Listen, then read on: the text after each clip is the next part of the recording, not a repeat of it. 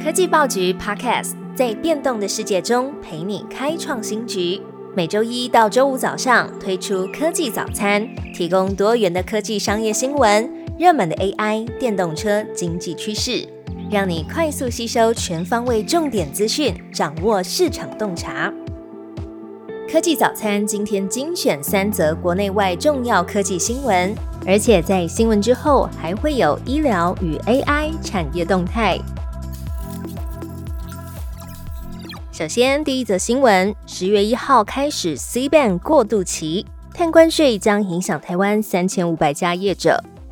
碳边境调整机制，也就是俗称的 C band，十月一号开始上路，管制高碳排产业制品。首先适用于水泥、钢铁、铝、肥料、电力还有氢能产业，必须要提出整个制造过程中产生的温室气体数据，在取得 C band 凭证后。产品才能进入欧盟市场，否则要额外缴交排放许可费，也就是碳关税。欧洲联盟执行委员会提醒受影响的业者要准备碳数据的报告，并且向欧盟登录。在两年之内的过渡期间，业者还不需要为碳排超标来付费，直到二零二六年付费制的 C ban 才会正式实行。经济部也评估，台湾受到影响的业者大约会有三千五百家，包含钢铁业、扣件业、铝制品业等等，并且制造商、贸易商也都会受到一定程度的影响，是出口导向为主的台湾必须要关注而且隐隐的课题。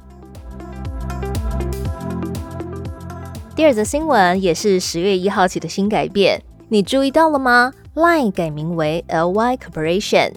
你有发现吗？通讯软体 Line 因为和 Yahoo Japan 等多家的公司要进行整并，在昨天，也就是十月一号起，就正式将公司的名称改为 LY Corporation。这个 L 跟 Y 分别是合并 Line 还有雅虎名称的第一个字母，也因应合并带来的改变，由 Line 提供的各项服务名称都会在同时间来调整。不过 Line 台湾也特别声明。更名的异动是只有服务供应商名称的改变，在个别的官方账号上面仍然是维持原本的名称。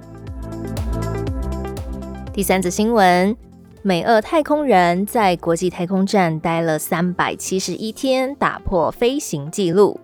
在太空中漂了一年，会是什么滋味呢？俄罗斯联邦太空总署 Roscosmos 表示，在国际太空站待了一年的俄罗斯联邦太空人普罗科皮耶夫，还有佩杰林和美国国家航空暨太空总署的太空人卢比欧，上周在哈萨克中部成功着陆。为什么他们会待这么久呢？他们在去年二零二二年九月二十一号就升上国际太空站，原本预计是停留六个月，但是他们的太空船联合号。在去年十二月十四号的时候开始泄漏冷却剂，NASA 指出可能是被一颗小流星体撞击。俄罗斯联邦太空总署于是发射了一艘无人太空船，打算让太空人可以返回地球，但是直到近期才成功回航并且着陆。美国太空人卢比欧在太空待了创下纪录的三百七十一天，也打破美国人单趟飞行太空时间最长的纪录。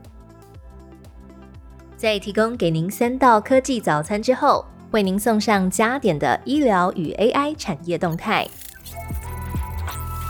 AI 与机器人的发展应用正在影响医疗产业。世界经济论坛和波士顿咨询顾问公司的研究预测，医疗保健产业会因此失去一万份的工作岗位，但是呢，也会另外创造出两百三十万份新的工作机会。接下来，我们就来听听看由科技报局会整的医疗与 AI 相关新闻。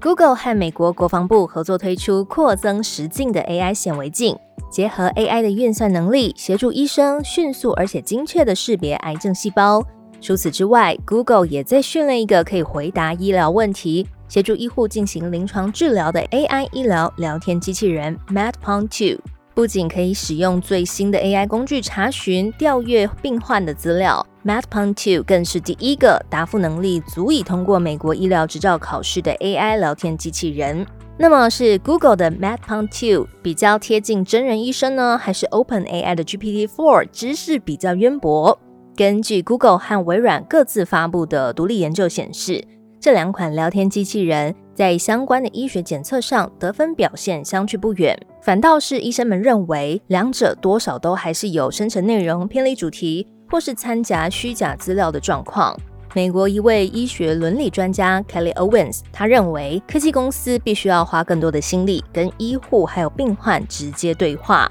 让大家体认到。提供 AI 数据，促进 AI 助理能力的好处，而不是把搜集数据的条文都潜藏在密密麻麻的同意书里面。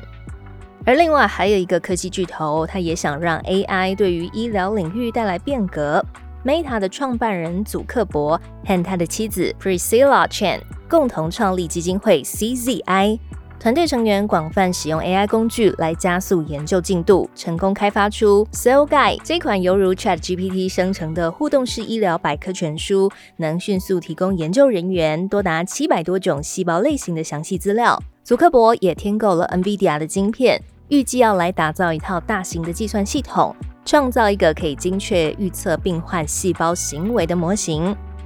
除了这些大型产业都想透过 AI 加入医疗产业来拯救更多人的性命，也有许多数位医疗新创看准产业发展而投入，像是 a l i Labs 为制药业的客户来分析商业数据，并且协助有效进行决策，提高业务表现。c l e b o r Health 媒合医疗机构和专业人员来补足人力缺口，改善这个产业的劳动危机。那 Antos 则是透过 AI 还有量子力学来研发，可以快速开发小分子的治疗药物，为病患提供安全有效的治疗方案。另外，也还有一家 Sword Health，则是透过先进的机器学习技术，打造一款 AI 引擎，可以提早八个月来预测病患可能需要接受的髋关节、膝盖或是背部的手术，并且跟物理治疗师、临床专家等人合作。提早来为病患治疗，以避免手术的可能性。